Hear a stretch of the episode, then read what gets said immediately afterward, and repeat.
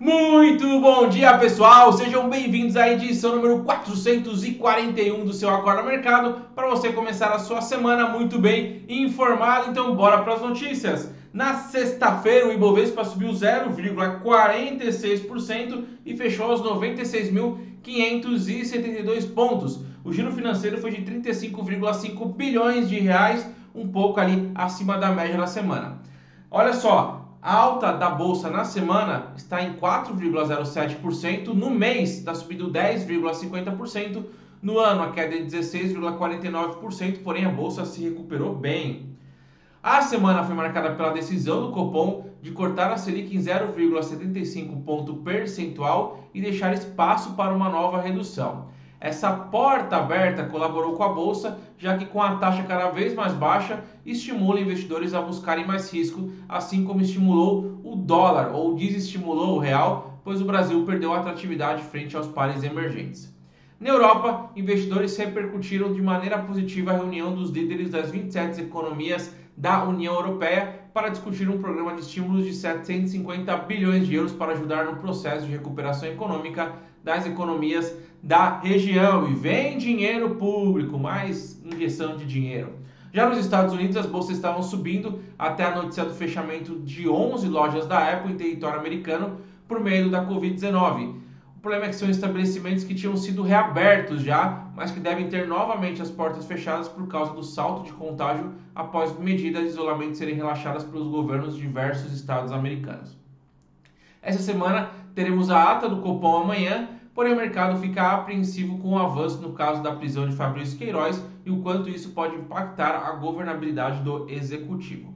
Na semana, a Cielo se destacou com uma alta de 35,39%, beneficiados pelo anúncio de parceria fechada com o novo meio de pagamentos do WhatsApp no Brasil. Já a maior queda foi da IRB Brasil, novamente com uma queda acumulada de 9,57%.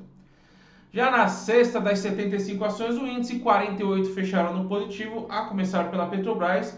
Aliás, a Petrobras recuou né, 0,60%, não conseguiu acompanhar a alta do preço do barril de petróleo as ações da Vale caíram 1,78%.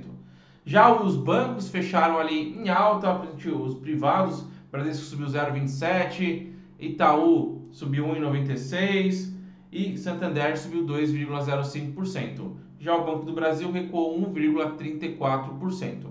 As ações do Banco Inter recuaram 3,71% e as ações da XP na Nasdaq caíram 1,79%. As ações que mais subiram foram da MRV, subindo 5,66%, seguida pelas ações da Raia Drogazil, subindo 4,70%, e Qualicorp, subindo 4,69%. Já as maiores quedas foram da CSN, caindo 3,77%, Fleury caindo 3,42% e Bradespar caindo 2,88%. Na B3, as ações que mais subiram foram da Teca, subindo 200%, já as maiores quedas foram da, da Textil View, que subiu, que disparou né, nos últimos dias, caiu 31,96%.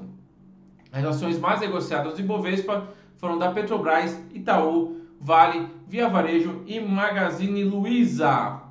Depois de sete altas consecutivas, finalmente o dólar voltou a cair. No entanto, o movimento não foi linear e contou com uma dose reforçada de instabilidade. Vale dizer ainda que apesar do ajuste, o dólar teve firme alta na semana mais intensa, a mais intensa desde maio. Na semana, o dólar subiu 5,41%, com o diferencial de juros entre os que pagam é, entre o que pagam os títulos públicos e privados brasileiros e o que pagam os títulos de países desenvolvidos como Estados Unidos diminuiu a distância do, do, das taxas americanas para o Brasil diminuiu. E isso faz com que o real se desvalorize. Na sexta, o dólar recuou 0,97%, fechando aos R$ 5,31, distante da máxima que foi de 5,38. Já o euro recuou 1,58% aos R$ 5,93. As taxas de juros fecharam em queda, revertendo forte avanço na véspera.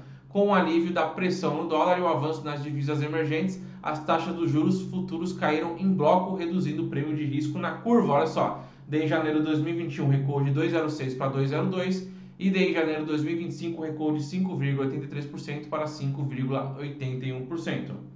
Indo para o Tesouro Direto, o Tesouro IPCA mais 2026 subiu de IPCA mais 262 para IPCA mais 266 Já o Tesouro Pré-Fixado LTN recuou de 4,23% para 4,19%. Na agenda, teremos o relatório Focus às 8h25 e a balança comercial semanal às 15 horas.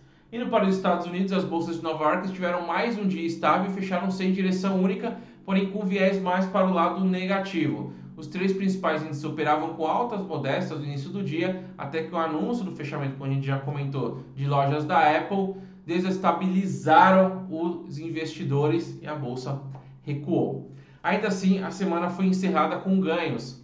É, na semana, o Dow Jones subiu 1,04%, o S&P 500 subiu 1,86% e o Nasdaq subiu 3,73%. Já na sexta, o Dow Jones recuou 0,80%, o S&P 500 caiu 0,56% e o Nasdaq subiu 0,03%, se mantendo positivo.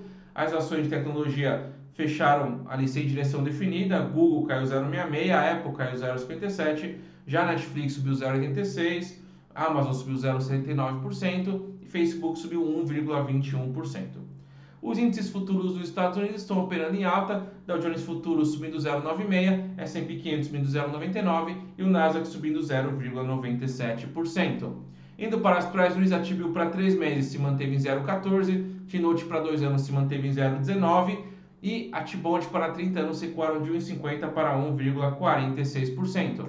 Na agenda teremos os dados de vendas de moradias usadas em maio às 11 horas. As bolsas na Europa abriram com uma leve alta, Eurostock subindo 0,07, Frankfurt subindo 0,18, Londres subindo 0,12, Paris subindo 0,26, Milão subindo 0,08 e Madrid caindo 0,19% como exceção. Já na Ásia, as bolsas fecharam em queda, Tóquio recuou 0,18, Xangai caiu 0,08, Hong Kong caiu 0,54 e Seul caiu 0,68%. O petróleo fechou em alta sexta e terminou a semana com ganhos de quase 10%, com expectativas positivas sobre o reequilíbrio entre oferta e demanda. O WTI subiu 2,34% aos 39,75 dólares, enquanto o Brent subiu 1,63% aos 42,19 dólares. Hoje o WTI está subindo 0,02% e o Brent está, aliás, o WTI caindo 0,13% e o Brent subindo 0,02%. O índice VIX está caindo 2,53% aos 34,23 pontos depois de ter subido forte na sexta-feira. Já o ouro subiu 0,73%, acompanhou a alta do preço do, do, do dólar, acompanhou a alta do dólar, né? E as criptomoedas estão subindo nas últimas 24 horas. Bitcoin subindo 0,53, Ethereum subindo 1,84 e a Ripple subindo 0,09%. O IFIX subiu 0,33%, teve como maior alta o fundo XPlog subindo 3,77%, já a maior queda foi do Floripa Shopping caindo 3,58%. E por hoje é só, uma ótima semana e bons negócios, vejo vocês amanhã. Tchau!